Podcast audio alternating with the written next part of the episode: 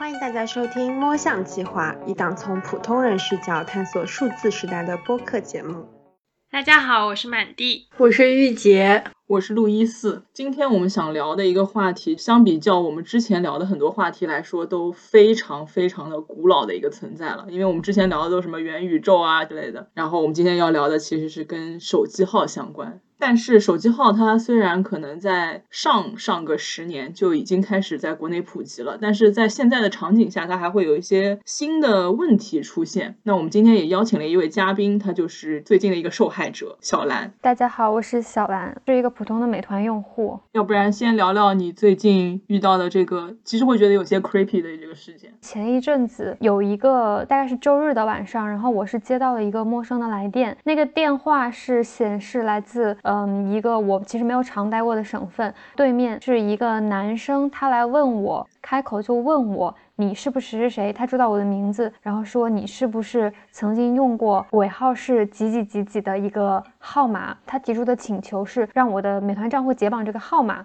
当时听到之后就觉得非常的疑惑，然后我的戒备心也比较重，我没有立即承认说我是他说的那个号码的，之前用过，我没我没有承认这件事情。然后我就问他是从哪知道的。他当时给我的一个说法是，他是从美团那边知道的。于是我当时一下就非常警惕，我我不知道发生了什么，以及对于他的这个诉求，觉得非常的莫名其妙。当时就是一个周日的晚上，当我正下单完我晚上的外卖，然后接到这么一个电话。那呃，就是这是你之前的号码对吧？你大概是什么时候换的这个号码的？对他所说的那个号码呢，归属地是北京，是我工作后用的第一个号码。使用的时间是二零一五年的冬天，一直到二零一七年春天吧，大概是一年多的时间。因为一七年大概三四月份的时候，手机丢了，所以我就整个这个号码也就停用了。当时也把所有的跟之前用的那个号码相关的一些社交媒体也好，各种账户都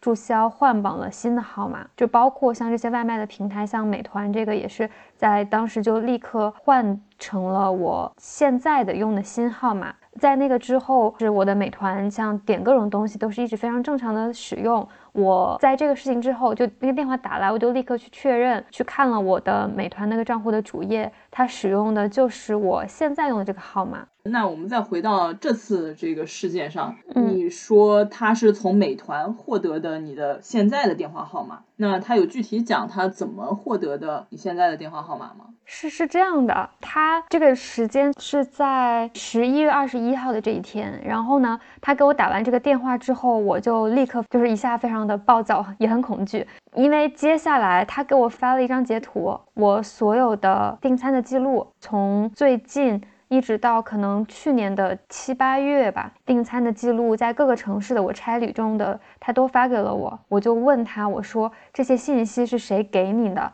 他说美团上面，然后他就解释了，说是因为他在美团上买了两张电影票，然后呢，因为他去不了，他想退票，所以就想找客服看能不能退钱。他应该是从美团上订的电影票，但是这个退钱其实没有给他退现金，是只能退到他的美团账户。但是他点进去看了，发现那个账户不是他的，就绑定的银行卡信息，包括个人信息，所有都不是他的，是我的。如果他想要改的话，就必须需要验证码。由于他现在也不再用他所说的那个号码了，所以他才会找到我。他以为是我在用，希望我能把这个东西解绑。好绕。我有个问题啊，所以说是美团它默认把小兰之前的手机号和现在的手机号一起合并到同一个美团账户上了。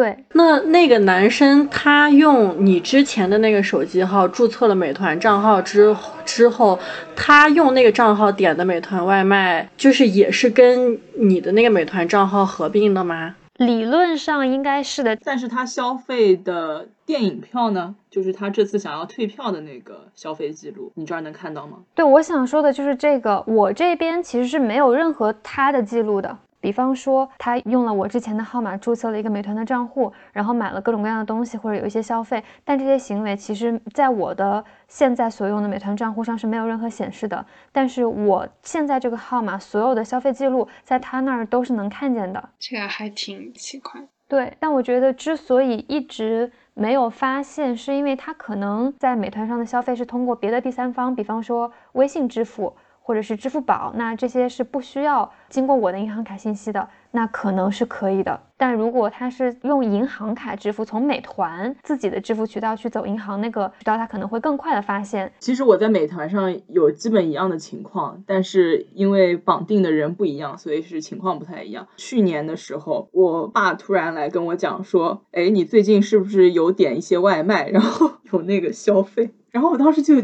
惊了啊！然后我就想说，我点外卖，我花的应该是我自己卡里的钱，为什么我爸会知道这件事情？后来我就去美团的钱包看，发现那里绑的是我爸的名字，但是这个号一直是我在用，就特别神奇。那为什么会有你爸的号？我猜应该是我在美国读研中间回来的时候，我可能用美团绑定过，然后当时因为我没有国内的手机号，所以我可能绑的是我爸的号，消费也用的是他的卡。后来的话，现在我也想不起来我在重新使用美团的时候是怎么登录进来的，但是我就觉得很诡异，平时日常使用的一直是一个。人，然后钱包绑的是另外一个人，就是他身份的认证，其实认证的呢是另外一个人。就在小兰这件事情里面，这个美团号身份认证的信息应该是小兰，但是实际的日常使用者又是另外那个素不相识的陌生男子。所以某种意义上，他可能就是美团数据库的错乱，也有可能，现在也不知道原因。就是当时因为出了这个事儿之后，我就比较生气，第二天也在跟进。他们其实给我打了好几轮的电话，确认发生了什么，再次收集了我的身份证信息之类的，然后去核查。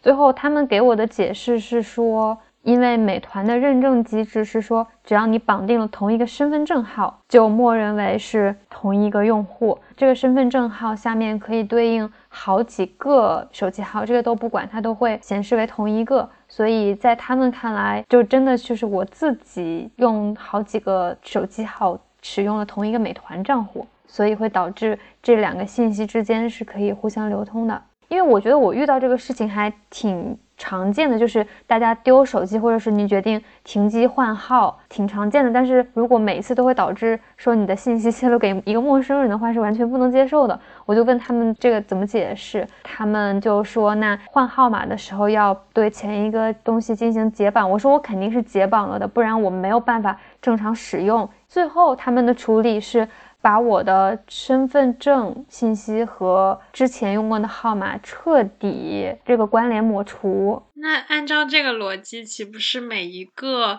在美团 APP 上解绑过号码的人都要打电话让他的客服彻底？解绑他的身份证和其他关联信息吗？我没有再问他们更多的他们大面上的信息，但从我的案例来看，我觉得很有可能是这样。觉得他可能客服所说的彻底解绑是你注销你的账号，但是这个问题就在于像小兰这样子。是丢了手机号，然后换了一个手机号的情况下，你前面那个号根本没有办法用前一个手机再登录了吧？应该对，然后你要登录进去才能注销。对，就是问题就在这儿嘛。逻辑。对，我就说，其实像不管是怎么样，就丢手机这个事情。或者是你出个国，你之前的号码不能使用的情况是非常常见的。那我这个手机已经丢了，这个号码再也接收不到任何的验证码或者信息。我当时能做的就只能是，比如说我换了新手机，重新下载这个 app 的时候，我用原来的某一些信息登登录进去，赶紧把它的绑定的号码换掉，就只能是这样而已。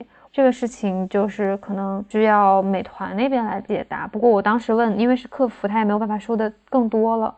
所以我们这里的 key take away 就是呼吁大家去看一看自己的美团钱包上绑的是谁的名字，是不是你自己？不然的话，你的美团账号下可能活着两个灵魂。对，就是就是很夸张，因为就是有一个插曲，那个男生他给我打电话的时候。当然问他说你是不是之前用过什么什么号码？你是不是谁谁谁？因为这个话直愣愣的问，真的非常让人害怕。然后他就说你放心，我不是什么好人。他那话说错了，他说他他想说他不是什么坏人。后来他又再给我发信息，他就道歉说他这样冒昧打电话过来，我肯定会挺紧张的，什么他也觉得挺不好意思的。他说但是这个事情是真的很恐怖，你所有的信息我都能看见。这个话说完之后，我也不知道是该哭该笑。是一个正直的公民，我觉得特别可怕。我想说，那天我看见另外一个陌生人，他在我面前晒出了我的所有的订餐的记录之后，我觉得真的是感觉很阴森。就是我去到哪儿，我什么时候在哪儿吃了什么东西，他全部都知道。那就是会脑补。就如果说他是一个不法分子的话，他其实能做的事情太多了。可能银行卡因为是需要支付密码，他不知道。但是我的姓名、我的年龄、我的住址，这些所有的信息都是在他那儿显示的。我觉得这些就是完全都已经够了。就你知道这些信息，你只要稍微查一查，一个个体在另外一个个体面前，他完全是暴露无遗的。知道的可太多了。我都现在可以直接想出一个犯罪计划，说说看。假如说我是那个。好人，然 后假如说我是那位陌生男子，并且是一位心怀不轨的陌生男子，我先去根据你的所有订单记录，大概的判断一下你的住址在哪里，因为很明显，你点餐最多的地方不是你的公司就是你的家里。他如果实时能够看到你最新下单的话，那他就完全可以伪装成一个送餐员来敲门，来进入你家，对，然后实施不法的侵害，真的很可怕。还有就是，我有很多差旅，可能是独自一个人的这个餐，比如说是点到了酒店或者怎么样，就它潜在的危险会非常的大。因为如果你不在你自己的城市，你的受的保护会更小。所以其实我们虽然日常说个人信息保护，说的都是那些拍脑门都能想到的敏感信息，身份证，然后姓名、年龄、手机号、地址之类的。但是其实有很多我们的行为信息内包括了更多的有关个人安全、有关财务啊之类的信息。没错，我觉得警察甚至可以用这些东西来查案嘛，对吧？如果我是个不法分子，警察，我觉得他光凭我的订餐记录都能从我身上获取很多的线索。这个事情确实很复杂，而且说实话，我们从外部其实很难确认它是一个 bug 还是一个设计上的漏洞。我就是我能理解它可能是，假如说要绑定多个号码的话，一个便利性上面的设计，但是它可能是为了这方面的便利牺牲了一定的安全性或者怎么样，这些我们确实没有办法去评估。但是换号码这个事情其实真的特别常见，我们刚刚也讲到了，而且他可能遇到的问题也不仅仅是美团这一家 app，我不知道你们其他还有没有遇到过这种事情？没有，玉姐也没有，那还能还是只能我来继续。我发现我真的。遇到过很多这样类似的事情，是吗？我也是回国之后有重新开一个号码，然后呢，我就经常会，就是从我一七年回来以后，直到应该最近吧，都还是会收到电话来问我认不认识谁谁谁，问我是不是谁谁谁。据我的了解，这个前任的拥有者应该是个老赖，因为之前有过法院来给我打电话，说要做一些什么财产方面的那种回收啊之类的，就。非常无语，然后也有人跟我讲说这可能是一种诈骗，那我想说连续四五年用同一种手段诈骗也太有毅力了一些，所以我还是更倾向于是觉得说之前用户是一个老赖，然后可能因为没钱或者怎么样，他把这个手机号就停机不用了，或者为了讨债。后来呢，过了几个月以后，移动又把这个号卖给了我，但是前面那些要收缴他财产的法院也好，追债人也好，还是打到这个电话来问我是不是谁谁谁，或者认不认识谁谁谁。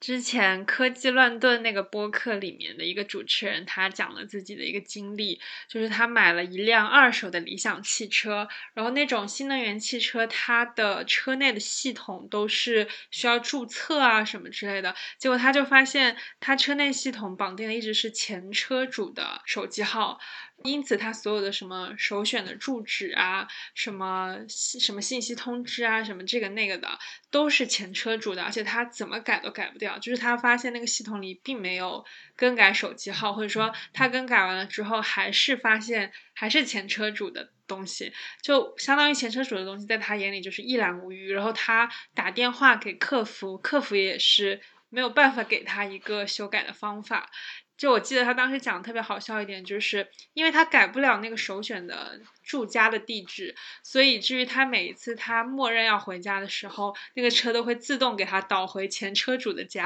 他就一直改变不了，他只能自己默默记下这条路线，然后他就说觉得好卑微啊，二手车主。记得当时那个主持人就说，你这辆二手车还蛮恋旧的，特别忠诚于旧车主。他当时反正那个播客录制的时候，他都还没有解决这个问题，所以他就也不知道该怎么办。我听到这个会觉得这个二手车主的处理方式还比较好，他先打给了客服，然后能通过客服去联系，他没有直接打给前车主。如果他打过去是说你上个月是不是去了哪哪哪儿，你是不是用什么什么，那应该也挺吓人的。我们要在这个节目里攻击几次那位男子？攻击那位好人？没有，我我觉得他是无心的，他是无心的。对我们刚刚讲了很多这样子的事件嘛，其实它背后统一的一个因素就是所谓的二次放号。简单讲一下这个二次放号，大家很多人应该都有经历过，就是指老用户停用或者弃用手机号后，号码由运营商收回，空置一段时间后再次投放市场供新用户选择。那之所以要这么做的原因呢，其实就是国内已经有非常多的手机用户了。我看最近的数字，就是到去年九月份的时候，全国已经有十六亿户，也就是说，平均每个人都有一点几个手机号。那我们能用的手机号其实没有我们想象的那么多。我们现在手机号是十一位数，然后前三位是网络识别号，就是比如说幺三六、幺三九，这些都是提前分配好的，所以它是一个有限的选择。第四位到第七位呢，则是地区编码，这我也是第一次知道。这就是为什么你接到一个陌生号的时候，你的手机可以判断出。它来自哪个地区，其实就是第四位到第七位，那这也是一个有限的选择，所以只有最后四位数才是随机生成的一个组合。非常非常大致的估算，因为我们也不确定地区编码有多少个。我估计的话，可能一共国内的这个号也就二十亿个左右，然后现在已经十六亿了。所选的其实没有那么多，所以对于运营商来说，比较高效的做法就是重复的去使用这些号码。那我觉得这个也无可厚非，但是我们也想要聊一聊，说为什么二次放号的问题这么多？从运营商这一侧来看的话。首先，就是因为运营商它没有一个怎么讲，就是合理的停机的一个选项。就比如说，如果我一段时间不用这个号码的话，我没有办法去免费或者说交一笔钱就让我能够保证这个号码，而是如果我哪怕是不使用，我每个月也要交基础的管理费，不然的话我就要被停机。而且如果我停交的话，它这个间隔的时间段也很短，它只要三个月或者半年，它就会被。重新出售，而很多人他想要 hold 住这个号码的时候，实际上他比如说他出国留学啊，或者怎么样，他这个时间往往会长过半年这个选项了，所以以至于很多人都会觉得，我如果要这样停用一个号码，还不如我直接弃掉它。所以这样子的话，很多人就没有更好的选择，只能弃掉原先的号码。我不知道现在它的价格是多少，但是我上一次停机的时候，可能是每个月需要交十块钱的费用。那你这样下来，就是说多也不多，但是你如果是一个不确定的时间，比如说你现在不确定你会出国待几年的话，大部分人应该还是会选择把这个号弃掉，然后重新开一个。不知道移动上面会不会考虑靠预存款？比如说一次性交一笔都不太多的钱，然后他拿去做一些投资啊，或者什么，靠这个利息来 cover 停机时的那一部分。你这个利息得要多少？你的预存款得要多高，他能 cover？不是，就是我觉得他们的管理费用应该也不会那么贵吧？他把那个费用提高，可能只是为了让大家更多的弃号，然后盘活旧的号，提高翻桌率吗？类似于。当然，我觉得运营商这一侧其实已经这样操作了很多年，他其实能做的很少了嘛。那之所以现在二次放号又出现了很多新问题，其实是因为现在手机跟我们的身份绑定更多了，成为了我们注册各种 app 时候必须要使用的这么一个东西。我记得在再往前的一个时间段的话，其实很多东西注册用的是邮箱，然后邮箱反正没有重复发放这么一个问题，所以很多设计理念其实可能并没有跟手机号的一些特性。做一个更新，所以很多方面的解决问题可能要从平台侧来考虑。先问问小兰吧，就是因为经历了这一次以后，你觉得平台侧可以做一些什么事情，或者说它？哪些步骤是存在问题，所以会导致你这次事件？因为刚刚是已经说到了，现在只要你手机号就可以注册，对吧？我觉得如果现在是手机号注册，反而我就不会出现我之前的那个问题。比如说，我现在注册一个新的美团账户的话，假设我只需要填写我的新的手机号，他把验证码发给我，我这就等于重新生成了一个新的账户的话，那至少可以保证我在这个账户下的所有的订单信息，它会进。入到汇聚到之前的美团账户里。然后我觉得美团的逻辑可能是开账号用的是手机号，但是它内部的数据库给你匹配的时候的那个唯一 ID 用的可能是你的身份证号码。也有这个可能。像刚刚说的，只用手机号和验证码登录，其实也会存在挺多问题的。之前看到在微博上有一个博主，然后就说他很生气，因为他用了将近五年的网易云九级账号，因为运营商二次放号被他人占用。几千的收藏和几十个歌单就被一夜清空了。应该也是说，他登录的时候只需要有那个手机号，然后不需要有太多其他的认证去来确定这个人还是之前那个人。所以后来拿到这个号的人也就很轻松的登上了这位博主的网易云账号，而且去修改了他的很多内容。导致他现在就没有办法再去追回他所有的那些听歌记录啊、收藏记录等等。其实对他对一个音乐爱好者来讲，应该也是很大的一笔损失。所以就希望各个平台是可以开通多种多样的认证方式，比如说。邮箱认证啊，第三方认证，像谷歌那样的做法，你可以输入一个人做你的第三方，你一旦丢失了自己的这些邮箱或者说手机号，你可以通过那个信任第三方来拿回你的这个账号。就我觉得谷歌在这方面做的还挺好的。对，就其实我刚刚一直在看我手机里其他 app，他们在登录的时候有什么登录和注册的方式，然后发现国内有一些 app，比如说像呃小红书啊，还有美团这些，它并不给你提供邮箱这个方式，大部分就是微信手机号，首选肯定是微信和手机号两种，要不然就是 QQ 还有微博，还有一种就是苹果账号登录，这个是唯一一个算是可以和你的邮箱扯得上关系的。吧？然后我在想，国内平台。他不选用邮箱登录的方法，是不是也是因为一个人他可以注册很多个邮箱？它并不像其他的社交账号和手机号码一样是可以确认是这样一人一号的。国内的其他社交平台，比如说微信和微博，它都已经是限制是一人一号了嘛？或者说实名认证？对对，它会潜在要求你要实名认证。你刚刚说到这个，我在想，又是一个非常揣测性的想法，是当注册多个账号变成。一种比较困难的事情的时候，平台是不是能更好的掌握一个人的用户画像？更准确的用户画像对他们来讲就是一种财富。但我觉得更多的还是监管层面的压。是，刚刚满地其实有讲到说要开通多个认证嘛，这个可能一方面是对于换了号的人来讲提供一种便利，来避开必须用手机验证身份的这件事情。那从另外一方面，其实它可以作为一个 double check 或者就是多重认证的这么一个保护的机制。比如说上海随身办的话，你隔一段时间没有登录的话，它就会重新需要你人脸识别，然后来保证用这个号的人是该用这个号、能用这个号的人，而不是一个其他的人。当然，这也不是说鼓励 App 过分的去使用人脸识别，只是说，其实我觉得平台方现在有能力来判断使用的这个账号的人还是不是常使用这个账号的人。比如说通过一些行为的东西来分析，当他觉得可能有风险的时候，也许他可以再提供几个不同的验证方式来确认一下这件。事情很多时候就会好很多，就像小兰那个事件里面，就明显后面那个人他点餐的方式啊，或者地点啊什么，就是跟前面那人差别很大，那就应该出现再次确认这个号是不是还是原来那个人的情况，来避免这种个人信息的交叉和泄露。同时，我在想，因为我们刚才花了很长时间在讲二次放号的问题，但其实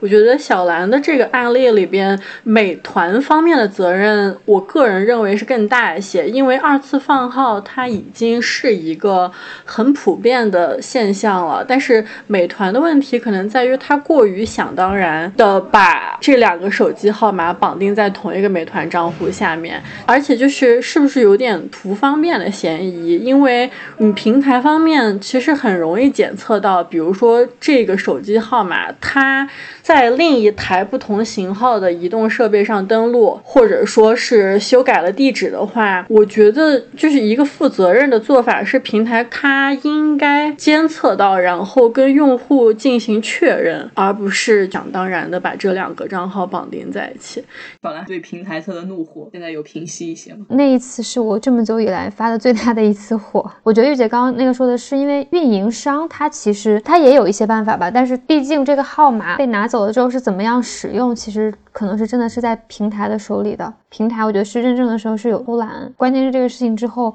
他们可能也没有更多的说法，不知道现在是怎么样。我觉得大家也都可以去看一下自己的各种 app 里面，如果你注册一个新的，你用手机号注册，它里面会不会有其他的信息？其实其实这个都可以查一下。然后我还有一个猜想啊，就是我在想，因为我们刚才已经有列出不少的可能性，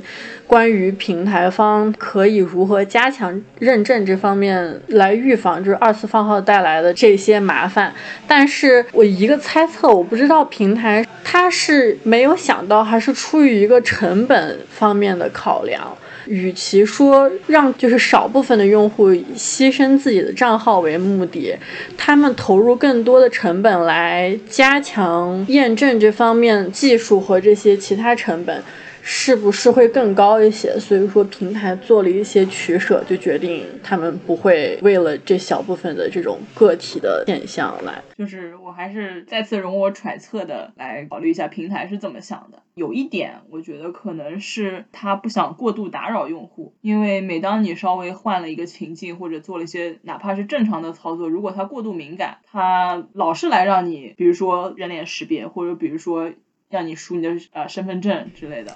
麻烦，用户体验不好。你感觉是在 app 下面的写评论的人。同时，因为你要去验证，你用的肯定是一些相对敏感的信息。现在大家又很在意这些东西，又会觉得你是不是在过度收集他的信息，或者说是不是在监视你？就是你稍微做了一件什么东西，然后他就发现哦，你你可能不是你了。如果是一个正常在使用的人，可能在某些情况你也会觉得很可怕，就是他怎么什么都知道，所以他可能也是在各种的 concern 之间在博弈。当然也有可能就是纯属是一个迭代过程中的漏洞，你都不好说。其实前面我们反正有的没的说了挺多的，最后的话我们想要落到实处。假如你要换手机的话，用我们可以提前来做哪些措施？来保证我们换了手机号之后不会遇到各种各样的麻烦，甚至一些风险。及时更改重要的 APP 的绑定手机号，比如说微信过账号、微博等等，还有支付宝，因为这三个可能是你会连通其他账户的一个基本联系方式，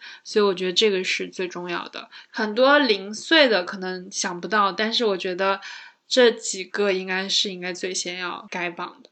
还有银行卡 APP。银行卡我觉得反而倒还好，因为你永远可以找到实体店去做这个修改。就是除了这些比较常用的，然后你一定会想到的 App 以外，其实我们在不知不觉中用手机号都注册了很多其他的。app，所以另外还有一个相关的建议，假如说你是要换手机号，而不是像丢了手机号这样比较意外的事件的话，你可以提前先换上新的手机号，交几个月的管理费，保留旧的手机号几个月。这样子的话，你可能慢慢慢慢的你会发现，哎，我好像还需要这个手机号再使用一些 app。其他还有就是，如果有一天捡到了别人的账号，要先联系客服，请客服联系对方。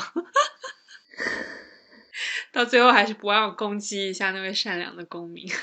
小兰，你有什么 you wish you had done 的事情吗？就是我觉得主要是记不下来，大家平时都太顺着一个 app 给你的指引去做，所以在这个过程中，假设说我这一次的行为它真的是被不法分子利用，产生了一些后果的话，我可能很难去追责，因为我们其实日常生活中真的不太会去注意到自己做了什么，没有做什么。哪些动作是我尽到了我自我保护的责任，但是是我可以来指责平台了？我觉得这些这些事情我们可能平时就太难以界定了，所以我只能说，大家还是要多留意一些，不要太惯着平台给你的条约或者给你的一些指引，就是自己安全意识要强，你该自己该做的事情做到位。万一发生了权益受损的情况，你才能有底气去维权吧。其实我们做这一期的一个很重要的目的，也就是提醒大家可能会发生这样子的一些麻烦和事件，在日常中有意识的去注意它，有意识的去防范这些风险。